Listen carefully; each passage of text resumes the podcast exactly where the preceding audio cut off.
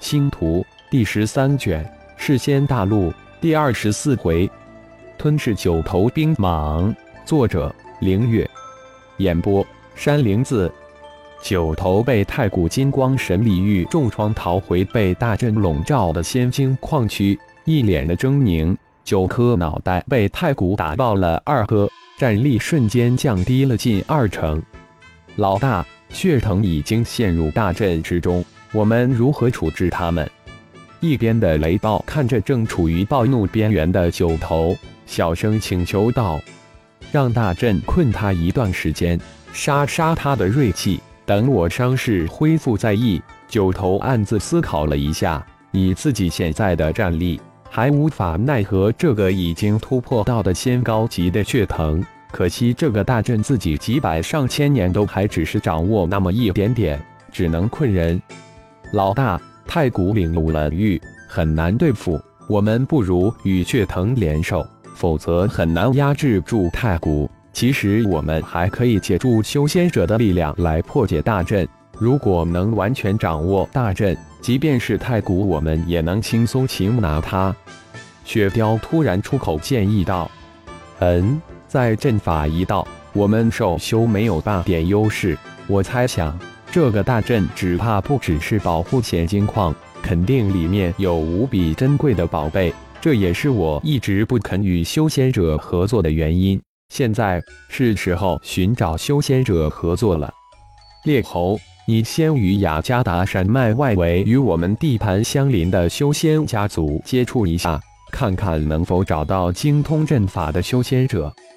雪雕，你去与大阵中的血藤谈一谈结盟之事，不要提我受伤之事。雷暴，你负责监视太古那一方的动静。如果我猜测没错的话，太古的金光神力玉被我自爆的仙气强行爆散，太古应该也受伤了，否则他们不可能不乘胜追击。吩咐下去，让小的们小心一些，不要被太古各个击破。最好都进入大阵，集中所有力量采挖仙晶。一切等我伤势恢复后再做决定。九头吩咐完后，又补了一句：“这段时间不要打扰我，伤势恢复后我自会出来。”太乙变化的地甲龙游弋在地底，一块一块的仙晶被他收入腹中。突然，地甲龙被地底的一层无形壁撞得眼冒金星，影子智脑顿时来了精神。这个在地底深处被无形壁保护的地方，可能是这个大阵真正要保护的宝贝。几个小时后，太乙变化的地甲龙已经探测出这个被保护的区域大小。可惜的是，主人魂婴进入了混沌小宇宙，影子智脑无法调用主人哪怕一点点灵魂力量来探测这个保护区。而且主人一身神通，除了千变万化之外，其他的神通也一向也调用不了。所幸的是，主人的肉体无比的强大，控制着地甲龙逐渐向地面前行。从一处山峰半山之处冒了出来的甲龙直立起来之时，已经变化成太一的模样，双眼之中射出两道金光，大阵幻化的幻境立即从眼前消散。无数的灵力线条展现在太一的火眼金睛之中。原来主人的火眼金睛如此强大，早知道在天空上就应该用火眼金睛查看整个大阵。英子智脑大是感叹：看来主人的肉体还有很多功能自己还不知道。有了火眼金睛，太乙在影子智脑的强大分析计算之下，在大阵中如闲庭散步，再也陷入不了幻境之中。通过火眼金睛，影子智脑将大阵勾画出的无比繁杂玄奥的线条都一一记录下来。可惜一号本体没有将数据传给浩然的生物本体影子智脑，否则极有可能借助一号的数据将这个大阵解析出来。经过几个小时的记录分析，影子智脑发现所有的线条中能量的流向向一个方向汇聚。太乙顺着能量线条的流向，慢慢的走了过去。九头冰蟒在大阵能量汇聚的一个节点中，九头冰蟒庞大的身躯出现在太一的视线之中。你是谁？与此同时，九头也发现了一个不速之客，怒喝道：“看来你在太古的金光神力域下被重创，被太古打爆了二个脑袋。”太医的声音僵硬，没有一点腔调变化，冷冰冰的。“你怎么知道？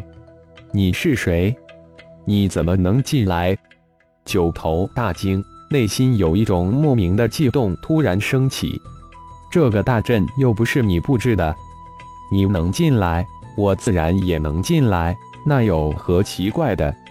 太医冰冷的声音未落，身形突然化为一道影子，向九头扑去。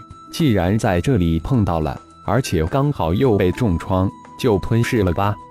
影子智脑的想法赤裸裸的，不带任何一点感情。啊！一声惨叫。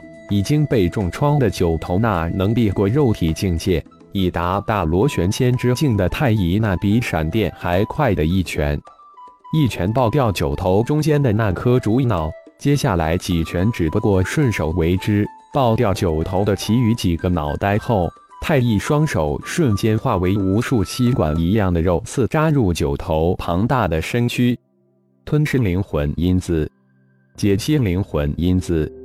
融合灵魂因子开始完成，吞噬生命因子，解析生命因子，融合生命因子开始完成。太一的灵魂空间中响起影子智脑单调一成不变机械的声音。不过片刻，庞大的九头躯体被太一双手所化的千万细丝吞噬一空，连一滴血都没有留下。变，随着太一一声轻喝。一头庞大的九头冰蟒瞬间出现，九颗脑袋起舞。嗯，这是至今为止吞噬融合的最为强大一种生命形式。九头冰蟒血脉天赋神通冰天雪地，应该可以进化领悟出寒冰雪域，可以试一试。九颗脑袋齐声低语：“先将九头冰蟒的仙晶收了。”再分析从九头灵魂之中得到的大阵信息，恢复成太一之躯。影子智脑通过九头的灵魂记忆知晓，九头发现这个大阵长达几百年，也经历了几百年的研究摸索。不过进入大阵却只有几十年，因为几百年九头才掌握进入大阵之法，他根本无法掌控这个大阵。在大阵外围的一处九头洞府之中。三十万颗显晶堆满了半个洞府，太乙也不客气，盘坐在仙晶之中。无论是太乙形成的星海、蛮荒之心之中形成的血海，还是混沌小宇宙，都需要巨量的能量。不仅仅是这三大空间需要巨量能量，主人合体的四大化身、二大战仆、主人的肉体都需要大量的能量供应。这三十万颗仙晶应该能暂时满足他们的需要。太乙右手一挥，从仙晶矿收获的仙晶也应手而出，全部堆积在山洞之中。随即，太乙在仙晶堆中间盘坐下来，衣甲瞬间化为万千细丝，包裹住一颗颗仙晶。感谢朋友们的收听，更多精彩章节，请听下回分解。